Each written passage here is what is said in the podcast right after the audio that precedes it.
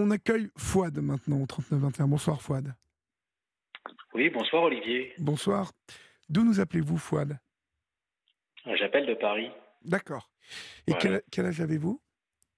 J'ai 50 ans. D'accord. De quoi voulez-vous nous parler Fouad? Bah, Je voulais vous remercier déjà pour tout ce que vous faites. Le travail formidable. Et euh, donc euh, voilà, et, votre humanité. Et aussi, il y a une phrase que vous dites souvent à la fin de l'émission, quand vous dites euh, ici on vous aime, bah, bah, nous on fait partie des auditeurs qui vous aimons aussi. Quoi. Merci beaucoup, merci. c'est vraiment, c'est sincère.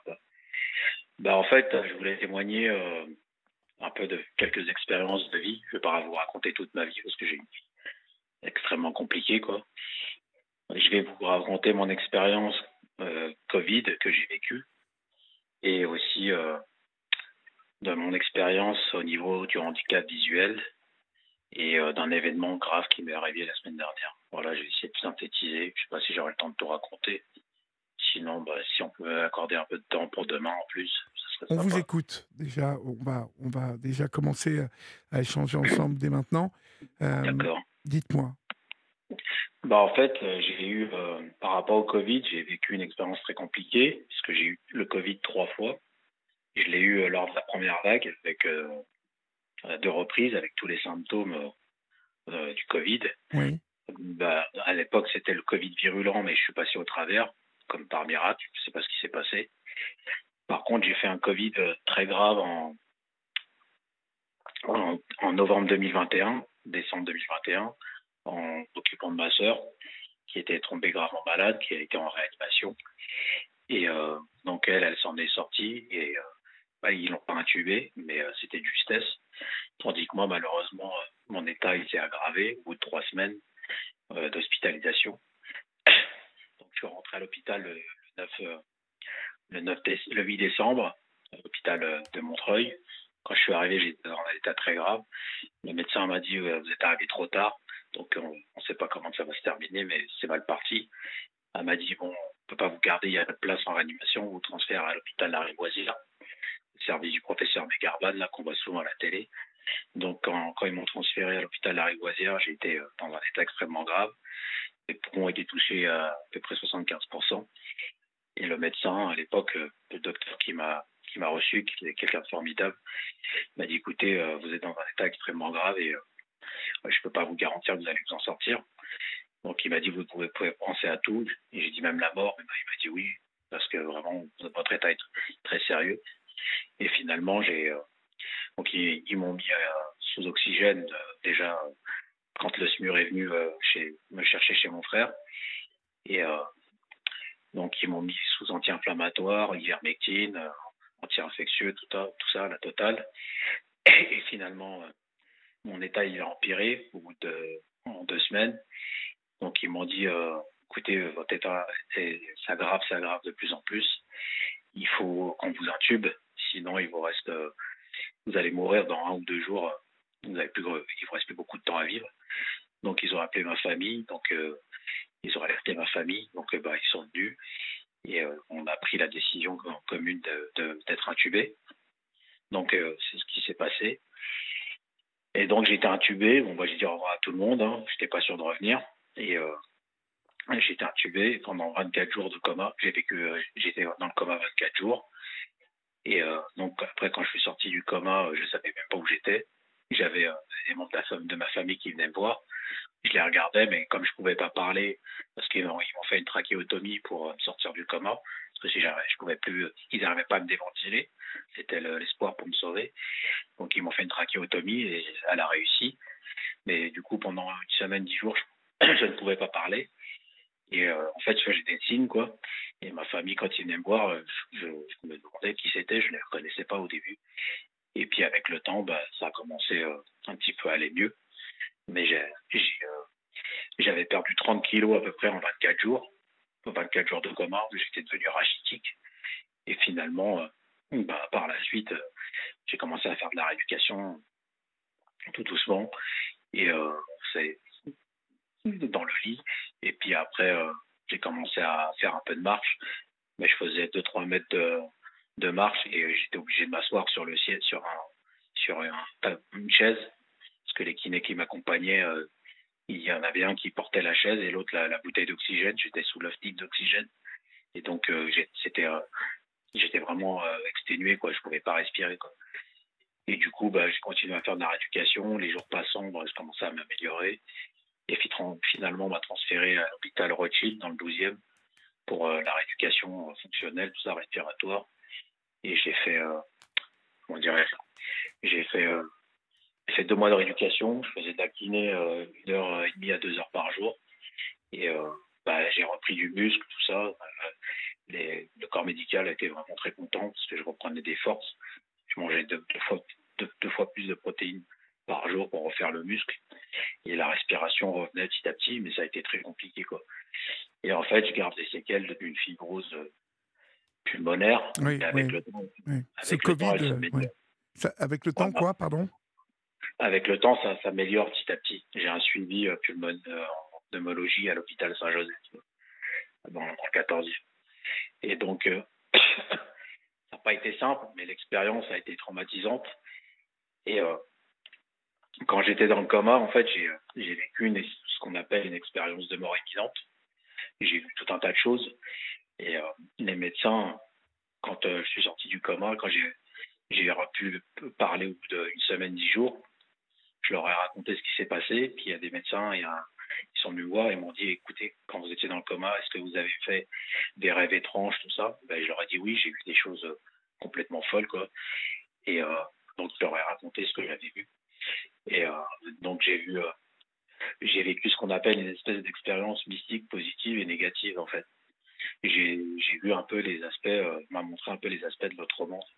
Vous savez un peu le monde métaphysique. On m'a montré, euh, je sais pas comment dire, ce qu'on appelle le monde de l'au-delà, entre guillemets. Mais bon, après les gens vont vous dire, mais est-ce que ce que tu as vécu, c'était pas dû aux, médicaments Bah, j'en dis peut-être, mais je suis pas le seul à avoir fait ce type d'expérience. Dans le monde, il y a des millions Et alors, décrivez-la moi cette expérience. Bah, en fait, euh, donc j'ai vu bah, l'expérience négative. Je veux pas la raconter parce que il y avait des choses personnelles et on m'a montré des, des, gens qui avaient été qui m'avaient fait du mal. Donc euh, ça, je voulais pas trop en parler. Par contre, j'ai vu l'aspect positif des choses, c'est que en fait, comme il m'a dit un ami, en fait, il y avait une voix qui me parlait et qui me disait, en fait, en fait, c'est comme si mon âme voyageait. Et en fait, euh, il m'a dit, pour, pour moi, la voix qui te, qui t'écrivait ce que tu voyais, c'était ton ange, en fait, ton guide spirituel, si, si c'est possible. Et en fait, on m'a montré ce qu'on appelle, euh, la voix, me montrait, elle me montrait ce qu'on appelle le trône divin. Donc, euh, le trône divin, c'est le trône de Dieu, quoi, entre guillemets.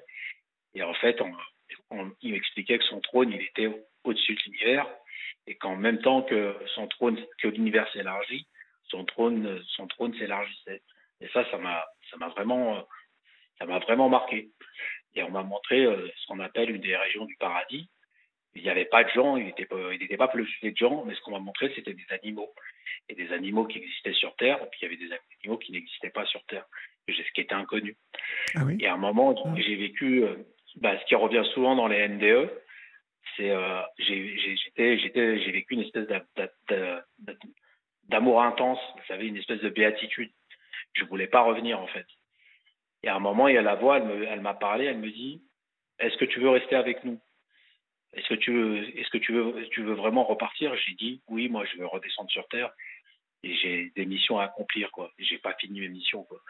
Et en fait, euh, bah après, avec le temps, je suis revenu. Euh, je suis revenu, bah, je suis sorti du coma et euh, donc voilà, mais au début, quand je suis revenu du coma, quand je suis sorti du coma, je ne savais pas où j'étais. Je voyais mes frères qui venaient me voir, ils me parlaient, mais j'avais l'impression que j'étais mort en fait. Et cette expérience Covid m'a vraiment traumatisé. Et en fait, elle m'a laissé des séquelles au niveau oculaire.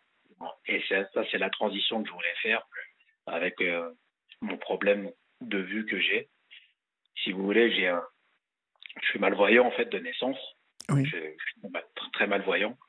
Je suis atteint de ce qu'on appelle une microphthalmie, qui est très rare. C'est des yeux très petits et très hypermétropes. En France, il y a très très peu de cas. C'est, euh, ça se compte sur les doigts d'une main. Quoi. Tous les ophtalmos qui m'ont eu m'ont dit la plupart du temps, ils en ont jamais vu. Donc euh, c'est vraiment très rare. Et en fait, si vous voulez, avec le temps, quand j'ai recommencé à grandir, ma vue, elle a commencé à progresser, mais elle a stagné. À l'âge de 23 ans, j'ai atteint une acuité visuelle de 4 dixièmes à droite, de 3 dixièmes à gauche, avec correction. Et avec double foyer, j'avais 10 dixièmes de près. Mais j'ai eu une scolarité très, très difficile. Euh, ça n'a pas été simple parce qu'on n'avait pas les mêmes outils technologiques que maintenant pour les, vous savez, pour les malvoyants ou les déficients visuels. Donc j'ai quand même fait des hautes études, j'ai un troisième cycle, j'ai un master.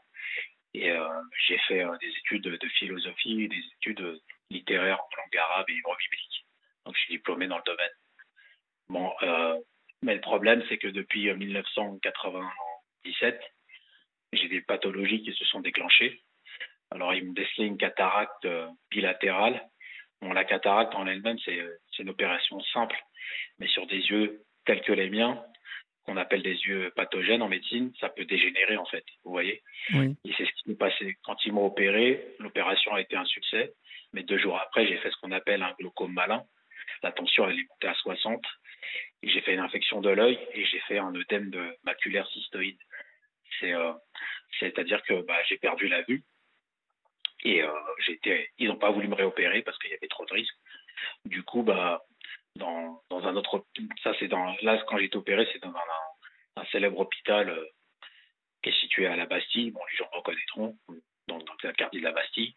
Et finalement, deux ans après, mon ophtalmo, comme eux, ils voulaient pas assumer les suites chirurgicales, m'a dit, écoutez, je vous envoie à l'hôpital de Montreuil. Et à l'hôpital de Montreuil, ils m'envoyaient un grand hôpital pour les yeux, pareil, qui est situé dans le 19e, pour la Fondation Rothschild, pour pas la nommer. Mmh, mmh. Et depuis temps, j'ai, depuis, j'ai, j'ai un suivi là-bas, ça fait 25 ans. Et le problème, c'est que mon œil gauche, bah, il est quasiment perdu, j'ai que un cinquantième. En fait, si vous voulez, quand je, quand, avec mon œil gauche, je vois que des formes, je vois pas les détails. Et je suis gêné par la lumière. Donc j'ai à l'œil gauche maintenant, bah, depuis 1990, j'ai un glaucome qui est traité avec des, des colliers. Donc j'ai cet œdème maculaire, j'ai une kératite. Et euh, à l'œil droit, pareil, j'ai une cataracte qui évolue depuis 1997. Et euh, là, elle est en train de s'accélérer. Et euh, avant, j'avais pas de glaucome à l'œil droit. Et au mois de décembre, ils m'ont décelé du, glaucome. Et là, ils m'ont dit euh, votre œil il est en danger parce que vous êtes susceptible de faire ce qu'on appelle un glaucome malin. Parce qu'en fait, le cristallin, euh, comme j'ai un œil petit, euh, le cristallin en s'opacifiant, la cataracte elle s'aggrave. Ben, le cristallin il prend de plus en plus de place dans l'œil. Et c'est de l'ordre du micron, mais ça suffit pour boucher le, pour, risquer de boucher le, ce qu'on appelle la chambre antérieure, c'est-à-dire l'espace qui est compris entre l'iris et le cristallin, et ça peut dégénérer en un glaucome malin. Et ils m'ont dit, là, il faut intervenir tout de suite. Vous avez quelques heures pour intervenir, sinon vous perdez le. Et sinon, la solution ultime, c'est d'opérer la cataracte. Mais là, c'est pareil. Ils m'ont dit que je risque, ça fait longtemps, on le sait de toute façon, je risque de faire un glaucome malin et de nouveau un œdème maculaire euh, cystoïde et donc de perdre l'œil. Du coup, euh, j'ai même aussi ce qu'on appelle un œdème euh, maculaire bilatéral. Et ça, c'est de naissance. C'est une espèce de mini-kiss que j'ai au niveau de la macula.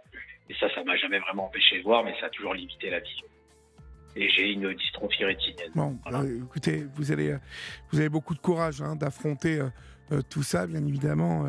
Fouad, j'espère que, en tout cas, les choses vont bien se passer, que vous allez, vous allez remonter la, la, la la pente. Euh, en tout cas, euh, bon, quand, quand, vous savez quand euh, dans la vie les épreuves comme ça tombent et s'enchaînent, bon, il faut garder tout de même l'espoir. Vous êtes revenu de tout ça et je pense à cette, cette, chose, cette expérience que vous avez vécue.